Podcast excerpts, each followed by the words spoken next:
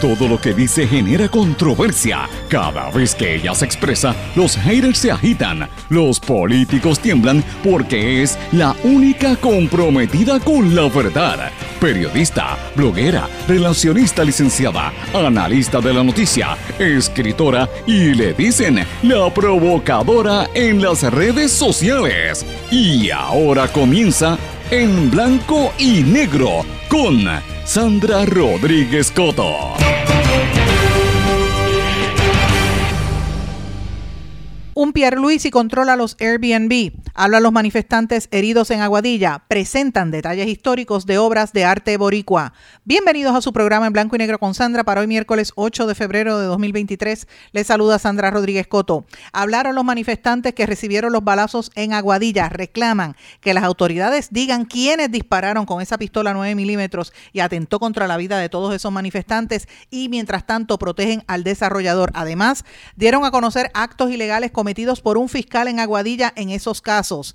Hijo del gobernador controla los Airbnb y los alquileres a corto plazo. Estudio hecho por geógrafo y analista desde los Estados Unidos confirma que empresa de Anthony Pierluisi controla sobre el 88% de los alquileres a corto plazo en Puerto Rico. Líder del Partido Independentista Adrián González Costa pide que se investigue. Lanzan hoy el catálogo Muestra Legado de la Galería Nacional. Es un catálogo histórico eh, muy importante para la cultura puertorriqueña actual y venidera. Converso con una de las personas que escogió la muestra, la escultora Linda Sánchez Pintor. Fuera de control, así está la criminalidad en Puerto Rico con múltiples asesinatos en las últimas horas. En todo San Juan no se puede vivir. Mataron a dos en la placita de Santurce, hirieron a dos policías. Alcalde de Mayagüez pide que se active la Guardia Nacional, pero mientras tanto, la policía lo que hace es mandar efectivos a proteger a un criminal ambiental eh, sobre la cueva La Colondrinas en Aguadilla. Mientras tanto, el gobernador está en la política. Dice que no se ha dado instrucciones para que los empleados de carrera de gobierno sean sancionados por participar en actividades políticas de Jennifer González. Un optimista, Joe Biden, afirmó que los Estados Unidos sale fortalecido de la crisis del COVID-19. Habla sobre los globos de China, habla sobre la amenaza a la democracia y otros temas en el mensaje a la nación. Autoridades turcas y sirias elevan a más de 8.000 los muertos por los terremotos registrados el lunes cerca de la frontera entre ambos países. Mientras tanto, la cifra de heridos supera casi las 40 mil víctimas. El balance apenas comienza, señores. Vamos a hablar de estas y otras noticias en el programa de hoy de En Blanco y Negro con Sandra. Esto es un programa independiente, sindicalizado, que se transmite a través de todo Puerto Rico en una serie de emisoras que son las más fuertes en sus respectivas regiones, también por sus plataformas digitales, aplicaciones por eh, dispositivos móviles, también las redes sociales. Estas emisoras son cadena WIAC compuesta por WYAC 930 AM Cabo Rojo Mayagüez, WISA WISA 1390 AM en Isabela, WIAC 740 AM en la zona metropolitana. Nos sintonizan también por WLRP 1460 AM Radio Raíces, La Voz del Pepino en San Sebastián, por X61 que es el 610 AM y el 94.3 FM en Patillas, Guayama y toda la zona del sureste y este del país, por también desde Ponce por WPAB 550 AM Ponce, desde Ponce para todo Puerto Rico y por ECO 93.1 FM. Vamos de lleno con los temas para el día de hoy. En blanco y negro con Sandra Rodríguez Coto. Muy buenas tardes y bienvenidos a esta edición de En Blanco y Negro con Sandra. Mis amigos, ya ustedes escucharon los titulares. Venimos con un programa bien sólido, variado, con un montón de temas que usted quiere escuchar. Seguimiento a lo que hemos estado cubriendo los últimos días y la semana pasada sobre los manifestantes en Aguadilla. Esta mañana tuvieron una rueda de prensa. Nosotros tuvimos, estuvimos allí. Voy a entrar en el detalle de eso mañana, ¿verdad? Pero quiero adelantarles algunas de las cosas que estaban sucediendo y algunos de los señalamientos que están haciendo eh, sobre las irregularidades que están ocurriendo en esa zona, mientras el país está cayendo en pedazos por la criminalidad. Pero esté pendiente porque en breve vamos a hablar eh, sobre lo que les adelanté, que lo publiqué esta mañana, de cómo el hijo del gobernador, uno de los hijos del gobernador Pierluisi, está controlando el mercado de los Airbnb con la promoción que le da la compañía de turismo y el DMO.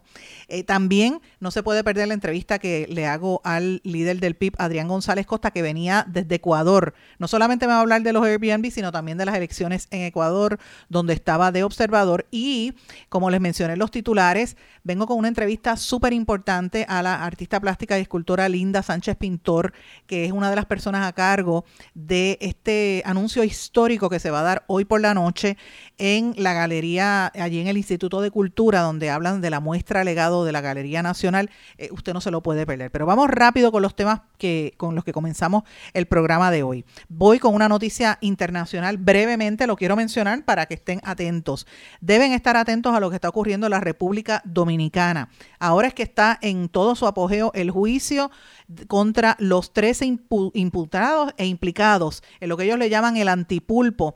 Eh, el antipulpo es uno de los eh, casos de corrupción más sonados en las últimas décadas en el vecino país y vincula a hermanos del expresidente Medina, que han estado presos algunos de ellos, pero más que nada, porque yo le he dado seguimiento durante estos últimos casi dos años a este tema, señores, porque una de las cosas es que se presume que el dinero que se robó al pueblo dominicano se lavó fuera de ahí, incluyendo a Puerto Rico, y hay una relación directa con empresarios y ejecutivos en Puerto Rico que tienen que ver con eso que se está llevando a cabo en la República Dominicana, eh, puntualmente hay unas acusaciones y hay una investigación en curso que tiene que ver con el que dice ser el dueño del dealer de auto Autogermana en Puerto Rico, que había sido ministro de Hacienda en la República Dominicana.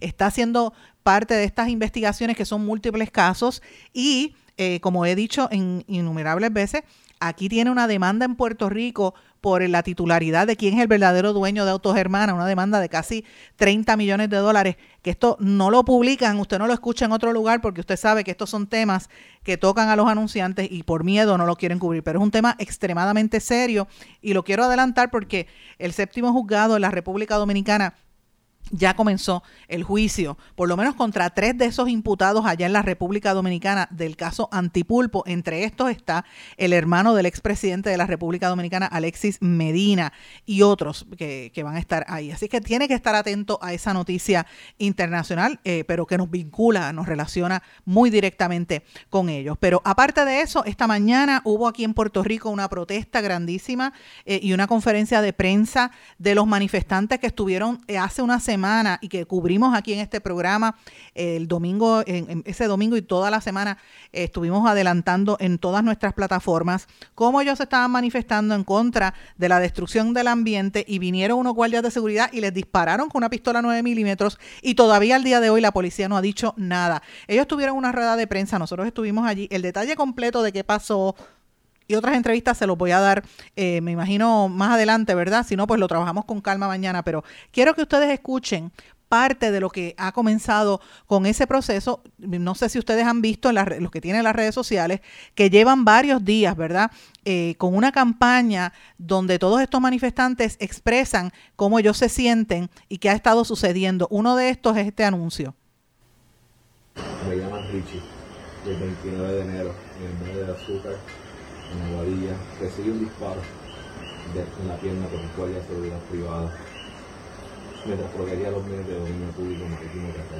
Mi nombre es Andrea Burgos. Estuve en el muelle de azúcar de Aguadilla reclamando los bienes de dominio público en la zona marítimo terrestre. En esta manifestación pacífica, los guardias de seguridad de esta empresa privada decidieron abrir fuego en contra de nosotros. Nos dispararon y me rozaron las balas, me hicieron dos agujeros en el sombrero que tenía puesto aquí. Un poquito más y no vivo para contárselo. Es horrible porque imagínese que usted está haciendo una manifestación, como hacen siempre la gente en, su derecho, porque la constitución lo permite, y que de momento te reciban a tiros. Eso fue lo que ocurrió hace más de una semana en nuestro país, señores.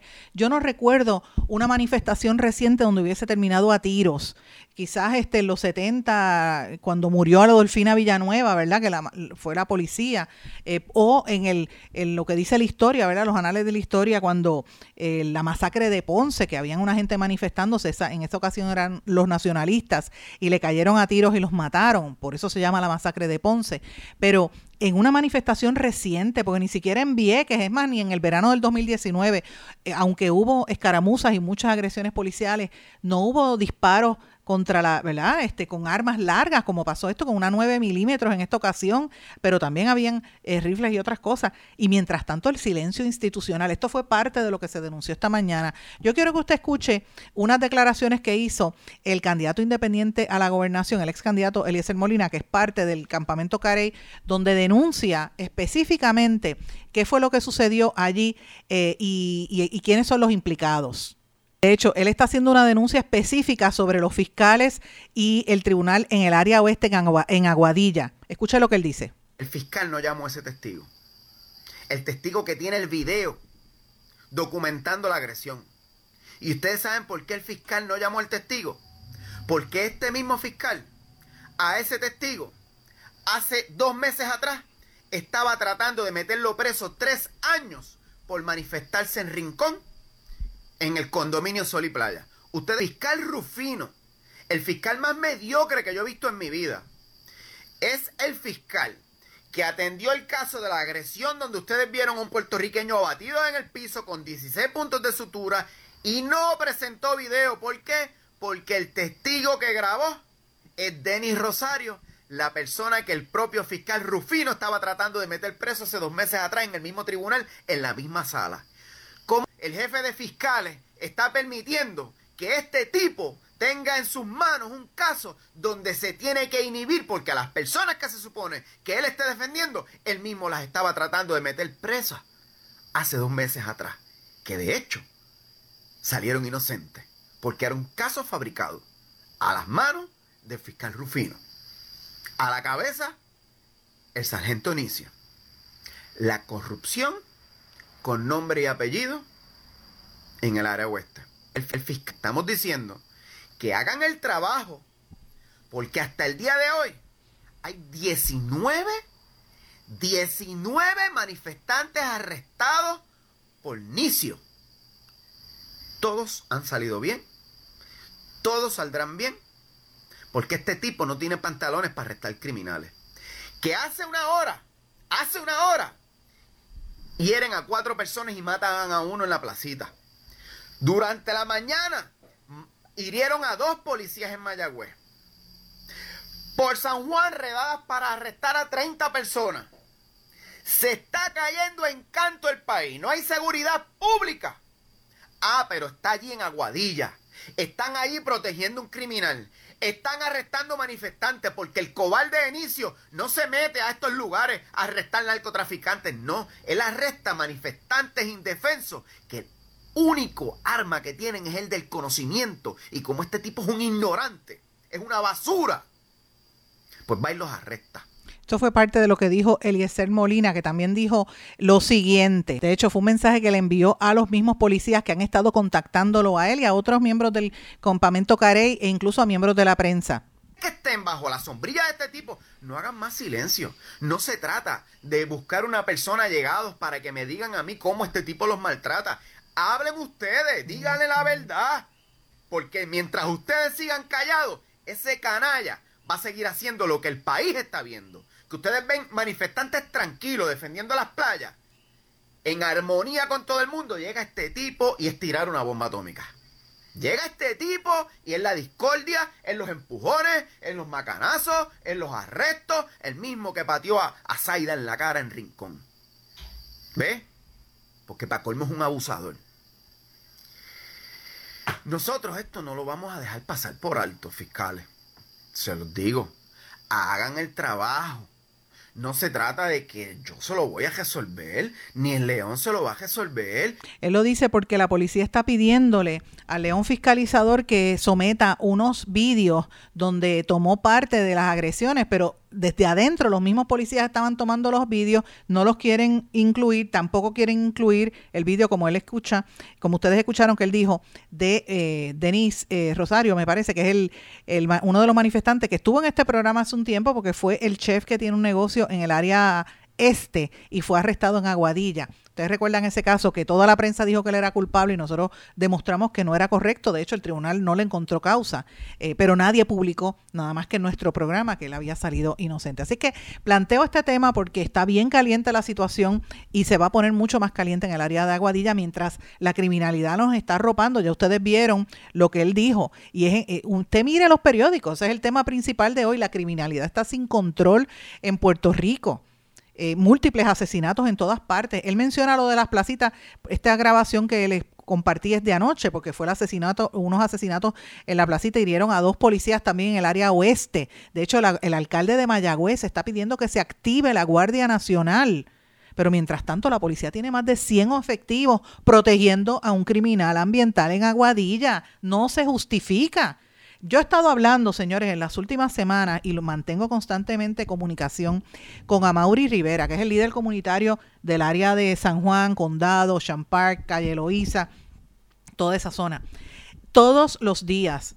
Él me envía información, yo no lo he publicado aquí, pero lo voy a decir, todos los días, señores, de asaltos, de problemas que están ocurriendo en San Juan, en toda esa área turística, la, gran cantidad de asaltos y de, y de amenazas a la, a la vida y a la propiedad que ocurren en áreas turísticas y todo el área de Isla Verde también. Eh, y San Juan llega hasta el viejo San Juan y esto pasa inadvertido, no lo dicen. Yo no sé si es que no lo reportan o es que no lo quieren decir para que la gente no sepa de la magnitud que hay y es que no hay policías. ¿Qué está pasando en Puerto Rico? ¿Cómo destinan la policía a violar derechos civiles? Esto es parte de lo que está levantando sospechas grandemente en el día de hoy eh, y mientras tanto la criminalidad no da tregua. Eh, esto sin lugar a dudas es uno de los temas principales. Pero señores, tengo que cambiarles el tema porque hay muchas noticias para el día de hoy. Vamos a hablar de la investigación, específicamente de la investigación sobre el negocio. ¿verdad? De los, de los alquileres a corto plazo. Mis amigos, parte de esta información que hemos estado revelando en los titulares y que desde esta mañana hemos estado eh, denunciando sobre la gran cantidad de edificios y, apartamentos y casas que se alquilan eh, por un corto tiempo, lo que le llaman los short-term rentals, que mucha gente le llama Airbnb, pero hay otras compañías, ¿verdad? En Puerto Rico está Verbo y hay eh, Room to Room, hay diferentes entidades. La más grande es Airbnb. Ustedes recordarán que hace unos meses yo estuve en una rueda de prensa y le hicimos una pregunta al portavoz de Airbnb diciendo que ellos tenían sobre 25 mil propiedades. Pues resulta que como parte de la investigación, como ustedes han visto, hay eh, aparentemente hay unas compañías que se dedican a alquilar estos apartamentos. Y qué casualidad que una de las compañías que más alquileres tiene pertenece al hijo del gobernador. ¿Quién identificó esto? Pues señores, nada más y nada menos que un eh, investigador, ¿verdad? Un, un, analista de datos puertorriqueño que reside en la diáspora eh, especialista con eh, autoridades, ¿verdad? Entidades privadas y con el gobierno federal y conoce de esto. Me refiero a Norberto Quiñones, que está en línea telefónica. Bienvenido en Blanco y Negro con Sandra Norberto. Muy buenas tardes, ¿cómo se encuentra? Muy bien, gracias por contestarnos la llamada. La pregunta, ¿cómo surge esto? ¿Por qué surgió y cómo es que ustedes identificaron este patrón de los short-term rentals? Pues eh, nosotros estábamos viendo ¿verdad? los diferentes patrones que habían acá en Estados Unidos de a corto plazo. Y nos topamos con una página que se llama AirDNA. Ah, básicamente esa página va a las bases de datos de Airbnb y de, y de BROB eh, y, busca información de ciertas áreas. Te busca por sitio, te busca por pueblo, te busca por área. ¿verdad? Este, y, y, en ese momento eh, me dio una pregunta y dije, nada, vamos a verificar eh, lo puse, eh, San nada, salió que hay 3.800 propiedades ahora mismo eh, para, para alquiler de corto plazo y te pone también una tabla de, de las compañías que más propiedades tienen. Pero, perdón un eh, momento, Esa, eh, ¿esas 3.800 propiedades son de Airbnb o de otras empresas? De otras empresas también. O sea, es una aglomeración de, de VR, BO, que es, parecido a Airbnb y Airbnb. Okay. Entonces. Ese sería el eh, mercado, el mercado, tú, en términos Exacto, exacto. Eh, eh, porque también la, la, página también busca análisis económicos y otras cosas. ¿Sabe? Que no solamente busca la cantidad de propiedades que hay, sino cuántas veces se alquila, cuántas estrellas hay en el área, este, cuál es la persona con más propiedades, etcétera. Pero lo que me lo que saltó fue que hay una hay diferentes compañías que tienen bastantes propiedades, 30, 20, pero hay una que tiene 88 propiedades en el viejo San, en, en, no en el viejo San Juan, sino en San Juan, en, en, la ciudad de San Juan, y es West Indie eh, Vacation Rentals. Eh, cuando se busca West Indie Vacation Rentals, eh, el dueño o el fundador es Anthony Pierluisi. Y eh, todo esto está en LinkedIn, es público. Y, y, nada, es interesante, nada, que resalta, resaltamos esos datos y los datos dicen una historia, ¿verdad? Yo no tengo ninguna, ¿verdad? Ningún ángulo político, a mí no, no me interesa meterme en la política. Así que estos solamente son datos que encontramos y, y, y, es para el pueblo de Puerto Rico. O sea, que, que es importante que eso lo diga porque la, rápido cualquiera puede decir, ah, bueno, lo está diciendo porque se opone a, Pierluisi, eh, pero, eh, pero obviamente cualquiera que quiera desarrollar un negocio tiene derecho a hacerlo, nadie lo está eh, negando. Pero, pero qué casualidad que sea una figura que está recibiendo incentivos y, y promoción porque todo este negocio del alquiler a corto plazo recibe promoción de las plataformas pagadas con fondos públicos a través de DMO y a través de la compañía de turismo. Totalmente, totalmente. Y es, es, complicado porque, ¿verdad? Cuando eh, eh, es, un, es un abuelo del pueblo que está alquilando un cuarto o su casita, eh, pues nada, está haciendo su dinero, ¿verdad? Y, y, no afecta mucho. Pero cuando estamos hablando de una compañía que tiene muchas propiedades, estás afectando entonces todas las zonas residenciales. este, estás, estás, estás, eh, eh, básicamente haciendo como una cadena de, hoteles, pero en otro sistema. es, es, más complicado. E, esto también ¿verdad? Afecta, ha afectado a muchos amigos míos que han tratado de comprar casas y pues los precios de casas han subido. Otros que han tenido que mudarse porque el, el dueño eh, estaba rentando una casa y les le duplicó, triplicó el precio de la renta para que ellos se tengan que ir y después convertirlo en Airbnb eh, así que he tenido muchos amigos que, pues, lamentablemente están siendo afectados. Esto es una pregunta, como parte de la investigación que ustedes hicieron, ¿verdad? el análisis de datos, más allá de San Juan, ¿encontraron datos fuera del área metropolitana y en otros lugares? Correcto, correcto. Hemos eh, eh, verificado en Cabo Rojo y el área de Lajas. y, sigue siendo, ¿verdad? En Lajas, West Indy pues sigue siendo los mayores y hay muchas propiedades en todo Puerto Rico, no solamente en el área metro. Interesante. Eh, es interesante. Y ustedes que, usted que está en la, en la diáspora, que está fuera de Puerto Rico, y nos vamos a reservar el lugar donde está, ¿verdad? Que lo sabemos, pero nos vamos a reservar. ¿Qué, qué, ¿Cómo usted ve esto desde afuera? Cuando usted ve que, que están, ¿verdad? Que ha cambiado, ha cambiado tanto el escenario en Puerto Rico, de ahora hay tanto alquiler a corto plazo en zonas no turísticas, por decirlo así. Sí, eh, el, el, visitar a Puerto Rico ahora es mucho más caro. eh, antes, ¿verdad? Una noche podía costar 100 dólares. Eh, yo me quedaba en un hotel, visitaba a mis familiares, mis amigos, lo que sea. Ahora estamos hablando de que una noche, el average en Puerto Rico son 450, 490 dólares la noche. Eso está fuera de cualquier alcance de, de personas, ¿verdad? De clase media. Eh, tendrías que ser alta o bien alta para poder ir a Puerto Rico. ¿Tú crees que esto está alejando a la gente de, eh, de los mismos puertorriqueños? ¿Tú crees que esto afecta a los que vivimos aquí? Lamentablemente eh, la historia se repite. En Hawái esto sucedió. Se, se desplazan los, las poblaciones. Eh, pues, porque no, no, se puede competir con los mercados. Eh, es muy caro y gente que no tiene recursos, pues tiene que salir por o, o Estados Unidos, eh, eh, a otras áreas de Estados Unidos, como Orlando, Chicago, New York. No. Eh, así que ha sido difícil, ha sido difícil. Eh, tengo muchos amigos también acá en la diáspora que han tratado de ir a Puerto Rico a comprar casas para poder ser otra vez. casi no lo escuchamos, de momento se perdió aquí en la llamada. Perdóname, esa última parte no la, casi no la escuché, que tenían amigos, ¿cómo? ¿Pelón?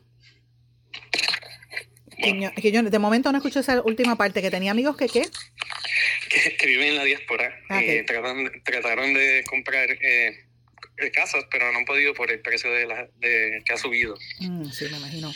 Bueno, pues este, yo le agradezco que me haya dado esta información. Nosotros hemos estado corroborando los datos, son correctos hasta ahora.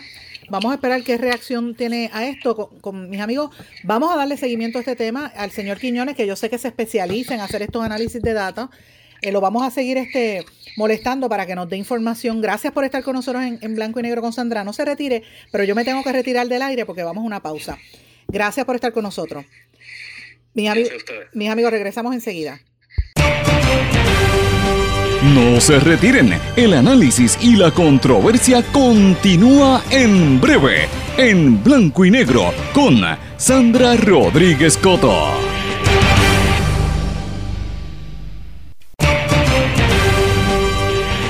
Y ya regresamos con el programa de la verdad, en blanco y negro, con Sandra Rodríguez Coto. Para hablar un poquito sobre este tema, mis amigos, tengo al secretario de organización del Partido Independentista Puertorriqueño, Adrián González, que ha sido una de las pocas voces que ha estado consistentemente denunciando el desplazamiento de comunidades en Puerto Rico, pero a través de entidades como, eh, ¿verdad?, corporativas que vienen bajo la ley 2022, como le llamaban antes, que ahora es la ley 60. Adrián está fuera de Puerto Rico, de hecho está fuera de territorio norteamericano, está en, en Centroamérica, pero accedió a esta entrevista. Gracias por estar con nosotros en Blanco y Negro con Sandra. Muchas gracias a ti, Sandra, y muchos saludos a ti y a todos los que nos están escuchando. Eh, mira, en efecto, eh, este asunto de los alquileres a corto plazo es un asunto que se le está saliendo de las manos al gobierno, pero más allá de que se le salga de las manos al gobierno, al igual que con la ley 22 y el acaparamiento que están, eh, ¿verdad? de la forma en que están acaparando los inversionistas distintas propiedades, más, más allá de que se le haya salido de las manos al gobierno, es que el gobierno fomenta el que inversionistas acaparen propiedades que pudieran ser para vivienda de cualquier índole, a nosotros los que los, puertorriqueños o, o versus competirla en, en, en, alquileres a corto plazo, en hoteles, en pequeñas hospederías, con la famosa economía del visitante, o sea que estamos cambiando al país eh, por un país donde debemos vivir o, o deberíamos vivir nosotros para un país para que nos visiten otras personas y, el dinero eh, se vaya de Puerto Rico. Por otro lado, con Airbnb está pasando lo mismo. Según según planteaste, parece que eh, eh, la familia del gobernador está muy cerca de estas corporaciones que están acaparando también el negocio de los Airbnb y, y es parte de lo mismo, ¿no? es el gobierno sirviendo de herramienta para desplazar a los puertorriqueños, para crear competencias especiales es como María Lourdes llama, nuestra senadora, el latifundio urbano. Eh, lo vimos en Puerta de Tierra como una sola persona es dueña de una cuadra, y eso es solo parte de las 20 propiedades que esa persona tiene en Puerta de Tierra, pero ahora vemos como una sola persona, que eh, según se desprende los documentos eh, examinados, ¿verdad?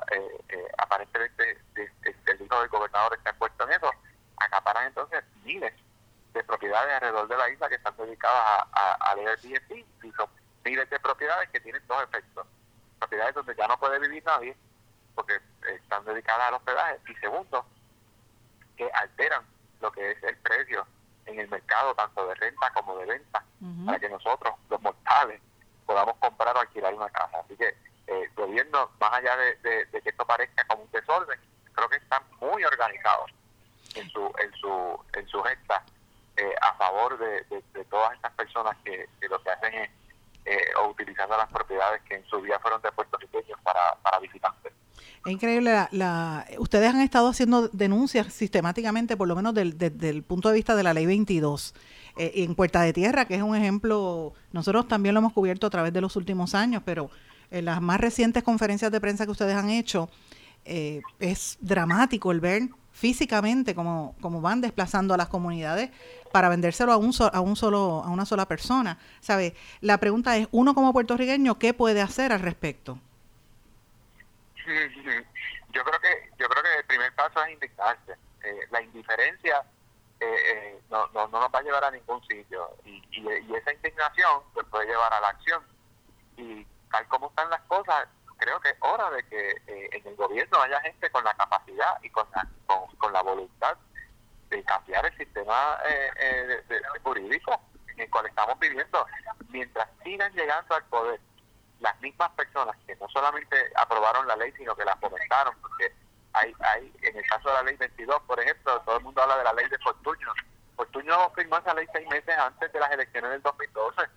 esa ley eh, entró en ejecución en el 2013 con Alejandro García Padilla, que le hicieron hasta una cumbre en el 2016 allí en el centro de convenciones a los, a los inversionistas para explicarles de qué trataban las leyes 2022. O sea, Fortunio las parió, pero el otro las bautizó, las crió, le enseñó a caminar, a hablar, a llevar a la escuela.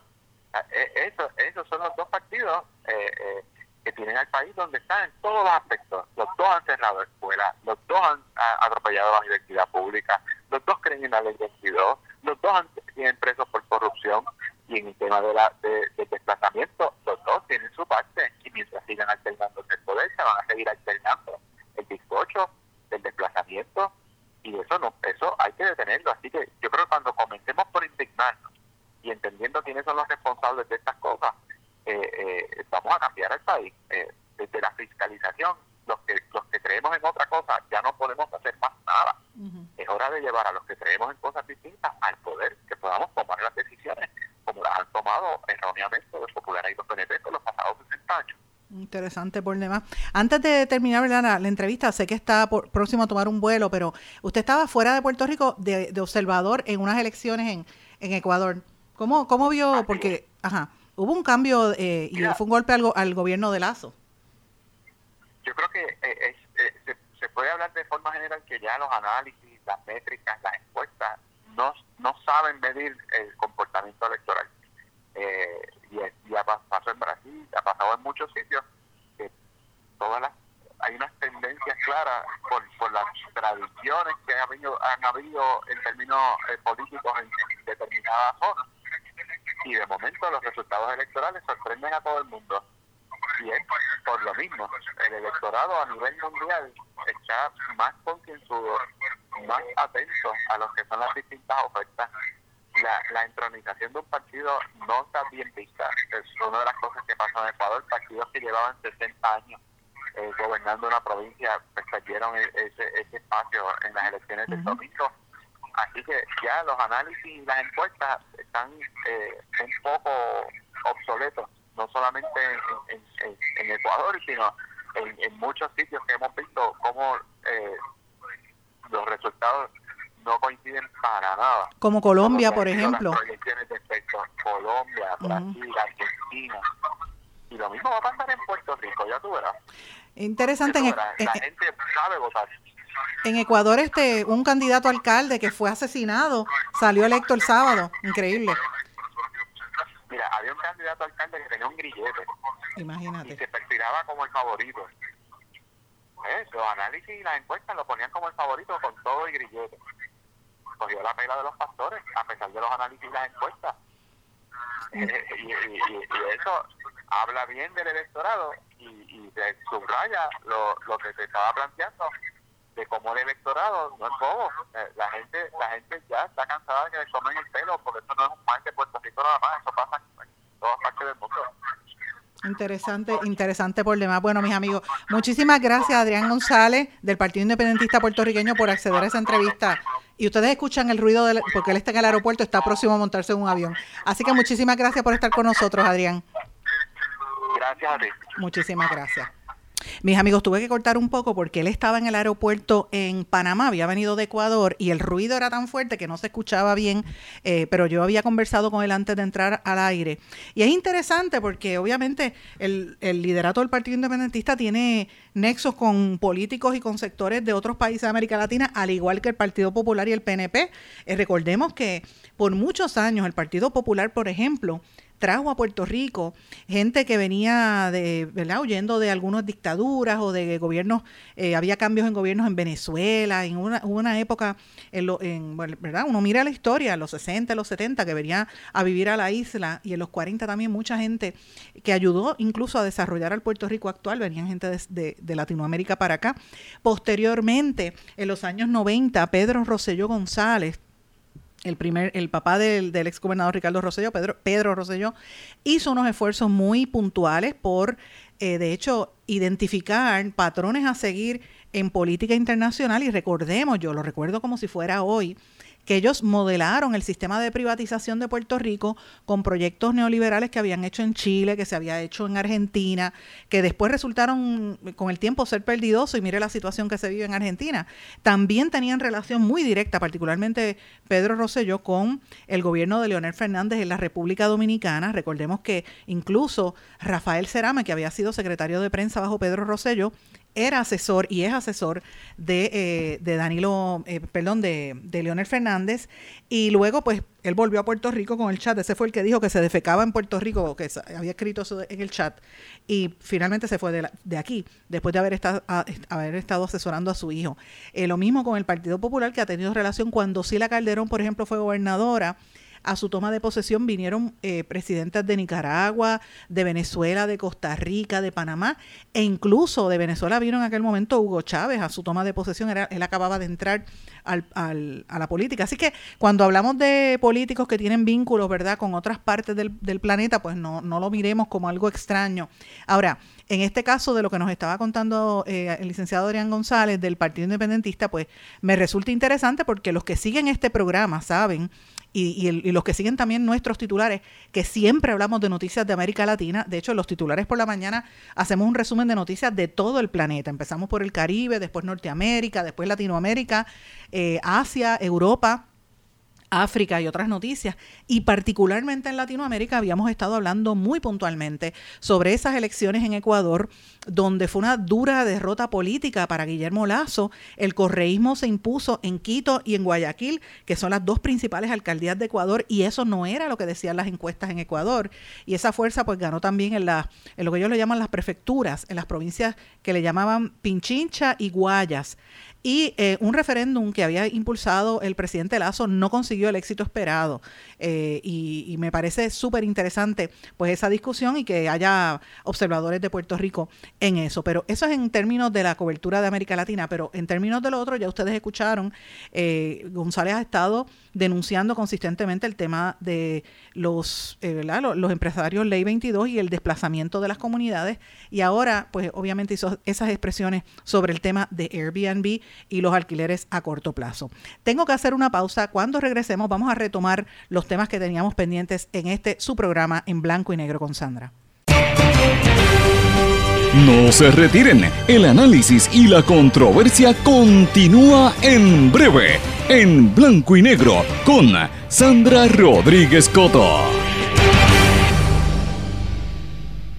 En mi pueblo se chinchorrea bien duro. Aquí me cubre mi plan médico y en tu pueblo también. En mi pueblo es donde tenemos las mejores vistas. Aquí cubre mi plan médico y en el tuyo también. En mi pueblo se goza de verdad.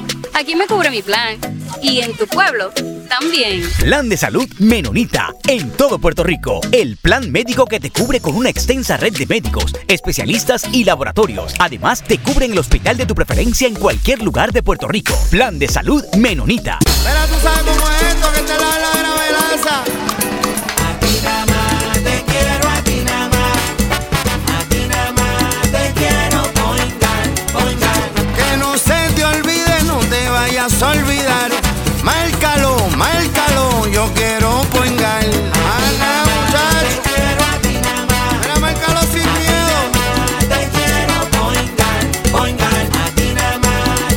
Yo quiero Point Guard. Muchacho. El dolor de cabeza con sus obligaciones de contabilidad con los servicios que presta Villalba y Villalba Company. Directo, personal y con sensibilidad humana. Lo que se busca es un verdadero asesor de contabilidad para todo tipo de servicio de contabilidad, pago de IBU, pago de nómina, informes trimestrales y anuales y otros. Ofrecen servicio directo personalizado. Villalba y Villalba Company. Para orientaciones, su teléfono el 939-336-5774. 939-336-5774. Y ya regresamos con el programa de la verdad, en blanco y negro, con Sandra Rodríguez Coto. Y regresamos en blanco y negro con Sandra. Voy a cambiar el tema. Vamos a hablar de arte y cultura. Bueno, hoy por la tarde el Instituto de Cultura puertorriqueño va a presentar el catálogo de la muestra legado, que es como una representación de las obras más importantes que han dado los artistas puertorriqueños a través de la historia, que está disponible en una exhibición maravillosa en el Instituto de Cultura, en la sede del instituto. Una de las personas que ha estado detrás de este proyecto es una de las principales escultoras de Puerto Rico, Linda Pintor, y está con nosotros aquí. Me gustaría, Linda, que hablaras un poquito sobre qué es lo que van a estar presentando esta noche en el Instituto de Cultura. Pues vamos a estar, saludos primero, vamos a estar presentando el catálogo de la muestra legado. Este catálogo incluye todas las obras que fueron objeto de adquisición eh, por el Instituto de Cultura Puertorriqueña durante los pasados eh, tres años. Esto es producto de una investigación que desarrollamos la compañera Elsa María Meléndez y yo, eh, en la que tuvimos la oportunidad de trabajar de manera directa con la colección nacional, ¿verdad? que está bajo la custodia del ICP, y desarrollar una propuesta de adquisición que resultó en la inclusión de 50 obras de 34 artistas puertorriqueños y de la diáspora. Y vamos a estar entonces dialogando con los compañeros Elsa María Meléndez, Dara Rivera Vázquez, que va a estar con nosotros como parte del panel. Va a estar también José Correa Vigier, presidente de la Asociación de Críticos de Arte Capítulo de Puerto Rico, y María del Mar Caragol, que es la directora del programa de Artes Plásticas, como moderadora y esta servidora. Y es importante porque la gente siempre piensa de los artistas puertorriqueños y siempre suele pensar en Campeche, en Oyer, ¿verdad? Los artistas, o quizás un el maestro Martorell, querido, que si Martorell me estás escuchando, te envío un beso donde quiera que estés, igual que a Rafi Treyes también, muchos que son los más conocidos, pero en Puerto Rico hay, es una cantera de arte y también es importante que la gente sepa que esa muestra incluye algo que quizás no estaba tan tan conocido eh, o tan proliferado en la muestra legado, que era el arte hecho por mujeres y por otras representaciones de la, de la comunidad puertorriqueña que han estado marginalizadas a través de la historia, ¿verdad? Es correcto, esta investigación nos dio el espacio de acotar eh, estos vacíos, ¿verdad? Que, que pudimos identificar y que a través de este estudio eh, logramos la adquisición de obra de mujeres artistas puertorriqueñas, grandes maestras nacionales, así como de arte eh, eh, más reciente, ¿no? arte más actual en términos generacionales, y de ir atando un lineamiento curatorial que fuese, que fuese irvanando no todas, todas estas trayectorias que como bien mencionas acoge desde obras de Campeche, Manuel Jordán, Oyer, hasta lo más reciente, eh, por mencionar algunos, Marisol Plart Narváez, Yamilet Flores Reyes, dentro de lo que es la, contemporaneidad. Eso es importante y lo más, lo más que me llama la atención, ya yo tuve la oportunidad de ver esa muestra hace unos meses y la voy a volver a ver esta noche si Dios permite, pero lo, lo más que me gusta es que está disponible, accesible al público. Me gustaría que hablaras un poquito sobre eso para que la gente que nos esté escuchando en cualquier parte de Puerto Rico pues pueda asistir. La muestra está desplegada en la nueva galería de la sede en el Instituto de Cultura Puertorriqueña, justo en el barrio Vallajá, y está abierta de miércoles a domingo de 10 de la mañana a 5 de la tarde para todo el público, ¿verdad?, que quiera acercarse a verla. Y el catálogo, eh, antes de terminar, eh, aprovechar este momento, casi siempre el catálogo se utiliza como si fuese un documento histórico, es como si fuera un libro de la investigación. Eh, ustedes estuvieron como mm, varios años, como tres años haciendo ese trabajo. Me gustaría que hablaras un poquito cómo fue ese proceso de selección, porque en, la Galería Nacional hay sobre 40.000 obras. Es correcto. Eh, fue un proceso difícil, fue un reto inmenso porque la postura de todo el equipo de trabajo era ser lo más inclusivos posible ¿no? y darle oportunidad a diferentes generaciones dentro del contexto de la plástica nacional. Eh, dicho eso, pues, pues me, me, honra saber que, que hicimos ¿verdad? Lo, lo posible por, por allegar a la colección la mayor cantidad de obras dentro de, ¿verdad? de nuestras posibilidades en términos de presupuesto. Eh, ciertamente eh, eh, la muestra nacional es una muestra vasta, como bien menciona, sobrepasa los 40.000 objetos y este, este proyecto que se desarrolla, como antes mencioné, por los últimos tres años, es el proyecto de mayor envergadura en términos de, adquisición ¿no? que ha llevado a cabo el Instituto de Cultura. Pues muchísimas gracias, mucho éxito esta noche. Gracias. Gracias. Esta era Linda Pintor y vamos a estar en el más adelante hablando un poquito sobre cómo fue la actividad, así que les dejaré saber a ustedes. Bueno, mis amigos, vamos a cambiar un poco el tema, más allá de esta información, como de- les dije, tienen que ir a ver esa muestra legado, si no pueden ir hoy por la noche, tienen que ir en algún momento porque es maravillosa esa exhibición, yo tuve la oportunidad de verla y de verdad lo que dice Linda Sánchez Pintor es súper importante, pero bueno, vamos a hablar de otros temas importantes también de situaciones a nivel internacional. Ya les mencioné en el primer segmento lo del caso antipulpo que se está ventilando en la República Dominicana, pero hay unas noticias importantes también en nuestra zona.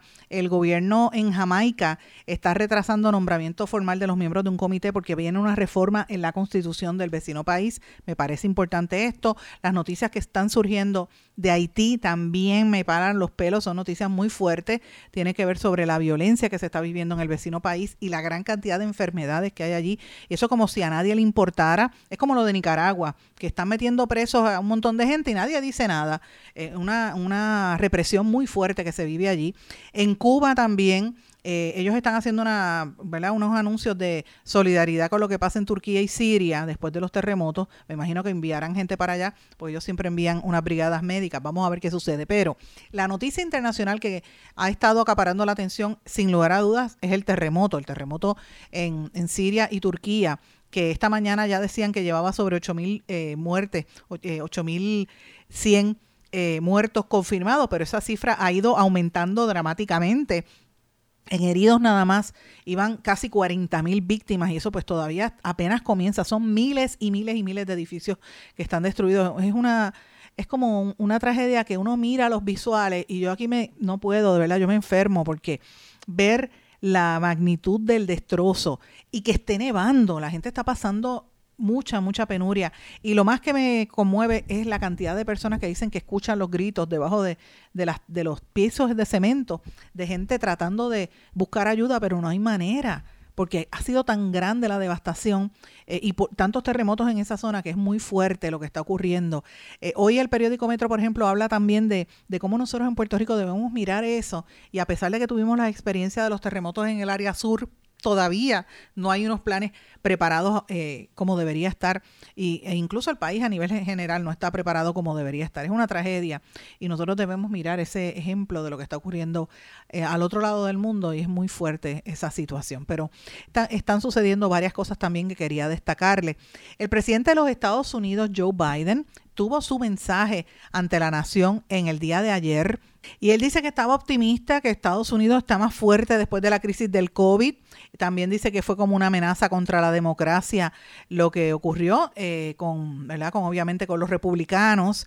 Él venía flanqueado por la vicepresidenta Kamala Harris, que la tienen casi callada, la tienen escondida, ¿verdad? Uno hubiese esperado que ella iba a tener un rol más protagónico en este gobierno, pero francamente no.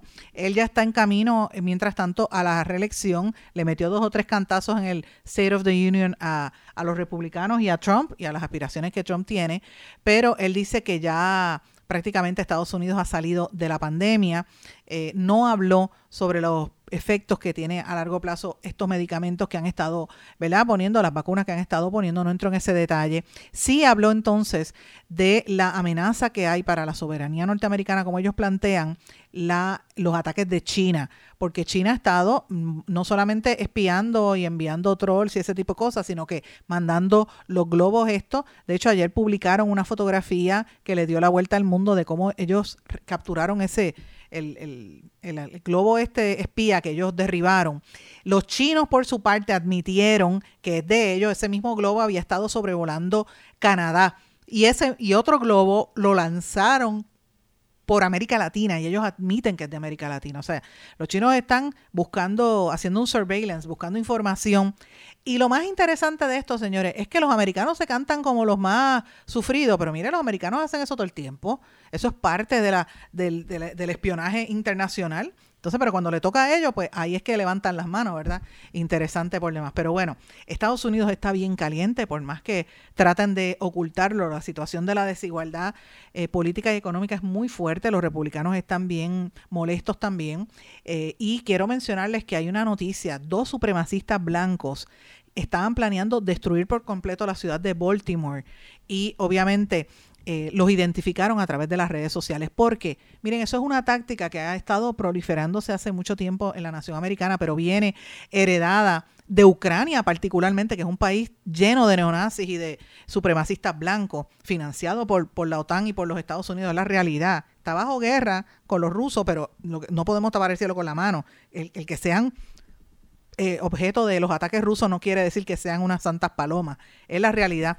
Eh, y estos ucranianos eh, han exportado a, Canadá y a otras partes en Europa también y obviamente en Estados Unidos estas políticas y como hay unos grupos neonazis en todas partes de estas naciones, pues se ve esta situación. Ayer identificaron estos grupos neonazis a través de unas eh, expresiones que hicieron en las redes sociales que se han convertido en el lugar preferente para estos violentos grupos a ser llamados a la violencia y, a la, y al asesinato. Muy duro lo que se está viviendo y nosotros como puertorriqueños tenemos que estar atentos a esta situación porque tenemos más, más de la mitad de nuestra población viviendo allá. O sea, viviendo, conviviendo con estas personas. Es peligroso y hay que estar muy atentos a esta situación. Los puertorriqueños que están en la diáspora, que nos estén sintonizando, pues sepan que nuestra solidaridad, pero que tengan cuidado, porque ese, esa sensación de y esas actitudes de estos neonazis, racistas, supremacistas, es, muy, muy fuerte lo que se está viviendo. Mientras tanto, eh, volviendo al tema de los, de los chinos y de los globos,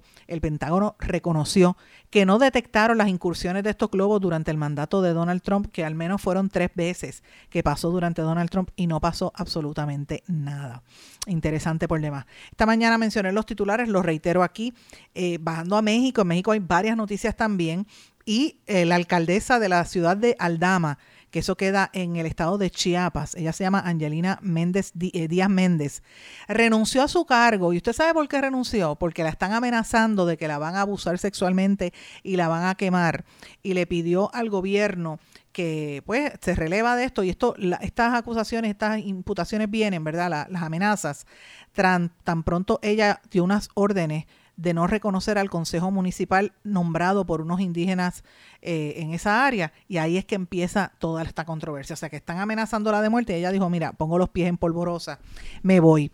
Eh, les pido también que estén atentos, sé que me queda poco tiempo, pero estén atentos a la noticia que está ocurriendo en Brasil, lo que está sucediendo con el pueblo Yanomami, yo lo he dicho varias veces, los indígenas los están matando, habían dicho que están como, eh, los, los asocian a, a como cuando los americanos llegaron a Alemania y a, Europa y vieron a todos, eh, a, todos los, los, los judíos que estaban en los campos de concentración, que eran huesos nada más, muertos en vida. Así están estos indígenas porque los militares y los, y los mineros en Brasil, apoyados por el gobierno de Bolsonaro, que no solamente destruyen el Amazonas, sino que también están matando y quitándole el suministro de comida a estos pueblos originarios, los estaban matando en vida. Iba a haber un exterminio prácticamente de esa eh, población indígena eh, y ahora finalmente el gobierno bajo Lula ha estado entrando, más de 500 agentes de la policía y del ejército están buscando esos saqueadores de oro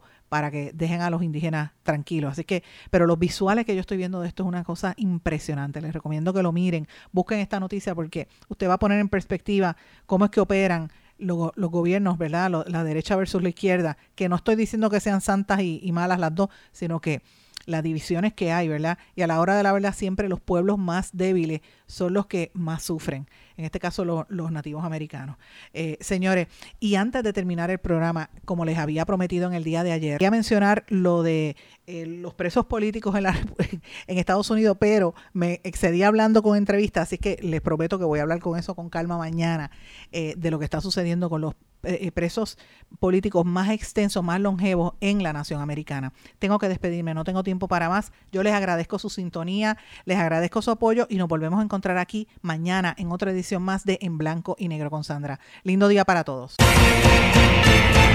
¿Se quedó con ganas de más? Busque a Sandra Rodríguez Coto en las redes sociales o acceda a en blanco y negro.blogspot.com porque a la hora de decir la verdad solo hay una persona en la cual se puede confiar. Sandra Rodríguez Coto en blanco y negro.